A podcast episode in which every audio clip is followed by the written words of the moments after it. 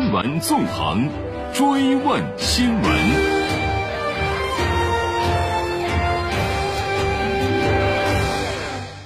新闻纵横，追问新闻。我们继续来关注福建泉州新家酒店坍塌事故的救援进展。三月七号晚上，位于泉州市鲤城区的新家酒店发生倒塌，现场有七十一人被困。根据通报，截止到今天早晨的六点五十分，现场搜救出受困人员五十九人，死亡十八人，正在搜救的还有十二人。有关救援的最新情况，我马上来连线正在现场指挥救援的应急管理部消防救援局副局长魏汉东。魏局长您好，昨天的二十三点零五分和二十三点零八分，分别从事故现场救出了两名被困群众，是一对母子。您能介绍一下基本情况吗？好的。昨天深夜救出的一对母子，小男孩十一岁，母亲四十多岁。救出时，儿子趴在母亲的身上，母亲身下是一个沙发，儿子身上是跌落的墙体石板，正好挤在了夹缝里。我当时就在这个救援点现场，现场有二十七名消防指战员，经过逐层探测、逐层剥离、逐层搜救的方法。我们先后调整优化了三次救援方案，经过三个多小时的艰苦奋战，成功的将这对母子救出，并送往医院。救出时，母子二人只有轻微的擦伤，生命体征和精神都很好。主持人，嗯，那请问这次救援的难点和重点是什么呢？这次福建泉州三期坍塌事件发生的十分突然。又恰逢全国抗击新冠肺炎的特殊时期，事故发生在泉州市的老城区，只有靠马路一侧可以停车，救援作业面极其有限，给救援工作带来了许多困难，并且倒塌以后啊，整个大楼向一侧大角度倾斜坍塌，屋面侧立的坡度六十到八十度，不宜部署过多的力量开展救援。坍塌的建筑有。结构复杂，里面既有工字钢梁和柱，又有钢筋混凝土的楼板，人工破拆难度极大。从这两天的救援行动上看，还有几个不同以往的这次灾害的特殊的难点：一是底部构件失衡，发生整体性向一侧坍塌，上部二到七层整体坍塌。局部钢结构发生脆性断裂和变形扭曲，形成斜坡式坍塌，被困人员物品发生了较大的位移。二是多层结构叠加，救援难度大，人员的生存空间受到极大的挤压，所以施救的空间也十分有限。三是内部结构复杂，打开搜救通道十分困难。每层钢板上有混凝土楼板。房屋之间有实体墙分隔，坍塌后各种构件物品相互堆叠在一起，打通每一层都需要破拆钢板、混凝土和砖墙等硬质材料，还有就是家具、装饰等软质材料。四是结构相互牵拉，因为全是钢结构，救援行动存在许多不确定风险。比如三月八号。我们的浅层深埋人员进行施救的速度就要快，这既得益于参战消防指战员反应快速、到场及时的救援行动，也得益于前期对被困人员的定位精准、救援高效。那三月九号，第一层楼板掀开后，下面几层的钢板、墙体、钢筋、水泥块严重变形，叠加积压交织在一起，一旦盲目破拆。施救确实存在二次坍塌的危险，也结构发生移位位移，也会对你们被埋压的被困人员很可能造成带来致命的危险。主持人，嗯，那么这次救援您最大的感受是什么呢？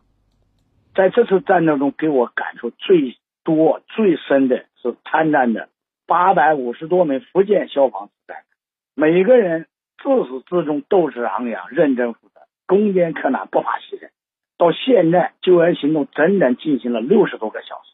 每个人除了利用吃饭换班时间以外，没有一个人睡过一个小时的整觉。昨天晚上下了整整四个小时的救援作业，一刻也没有停。一个人也不去休息，真正的实践了首战用我，用我必胜。所以啊，对我啊从事近四十年消防救援工作的老消防兵来说，感触良多，感觉到我们新时代消防救援这个指战员，可以说是新时代最可爱的主持人。嗯，那您一直在现场指挥救援，辛苦了。包括您刚刚提到的消防救援的官兵，你们都辛苦了。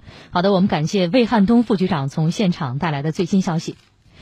针对此次事故，国务院安委会办公室应急管理部近日印发通知，要求各地和有关部门组织开展全国房屋安全风险排查，特别是对疫情隔离点、集中观察点等场所的房屋进行逐一排查，向全国应急管理部门和消防救救援队伍发出紧急通知，要求强化疫情防控和复工复产期间安全监管服务，会同有关部门深入排查整治各类隐患，切实保障人民群众生命安全。刚刚在连线当中也提到，昨晚八点十八分，消防人员在持续奋战四十多个小时后，发现了一对被困的母子。经过近三个小时的救援，这对母子被成功救出并送医。现场经历了什么？我们来听总台央广记者万存玲的报道。雨水、泪水、汗水，随着两个鲜活的生命从担架抬上救护车。在这个南方小城特有的闷热空气里，终于有了些喘息的生机。被困近五十二个小时，救援近三个小时，这对母子用生命创造了奇迹。眼泪差点下来了，就是很不容易坚持这么久。反正就是那种感情很难用语言去表达出来。刚才他下来的时候，大家都在鼓掌，都很开心的。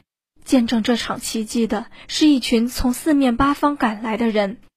江女士是泉州当地的一名志愿者，从晚上八点多听到周围人说废墟上面发现一对母子，就一直在警戒线外守着那个奇迹，直到那一刻，他情不自禁的流泪了。就是那种氛围，你真的很难去表达它，而且特别是在这个现场，你能感受到这种氛围，又看到这种场面的时候，你真的是好感动，好感动。这或许是这两天多的救援以来，现场压抑的情绪最集中的爆发。同样是志愿者的李德红所在的服务点，能很清晰的看到救援位置。那一刻，他激动的和大伙儿一起鼓掌。我们刚好在这边，往这边看的时候，真的是太激动了，因为我们昨天晚上也在这里嘛。昨天晚上都已经感觉是没什么希望了。今天一下子突然给人家的那么大的希望，肯定是很开心的。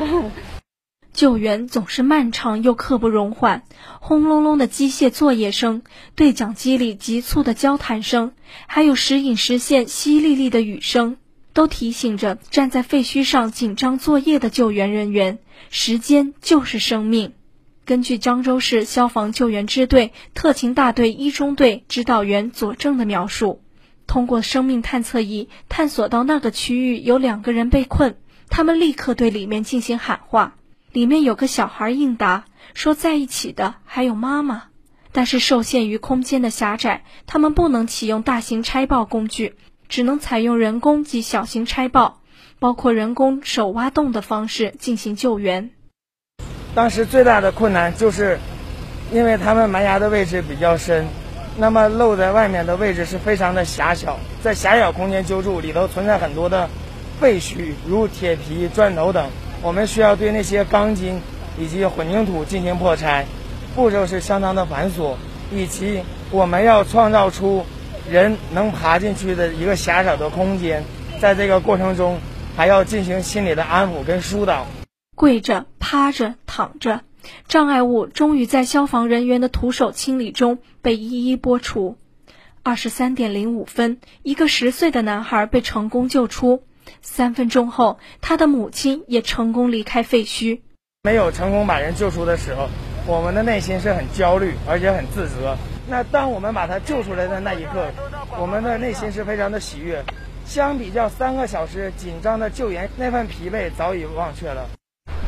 雨下得更大了，战士们又带着仪器、搜救犬进行新一轮的搜寻救援。灯火通明的背后，素不相识的人们心疼上面的战士，但也期待着下一个奇迹的出现。李德红。特别是消防官兵那么辛苦，有时候我们给他们送餐的时候哦，都是东倒西歪的，我们都觉得太辛苦了。能救出来一个，大家都很开心的。我们也会守在这里到结束的。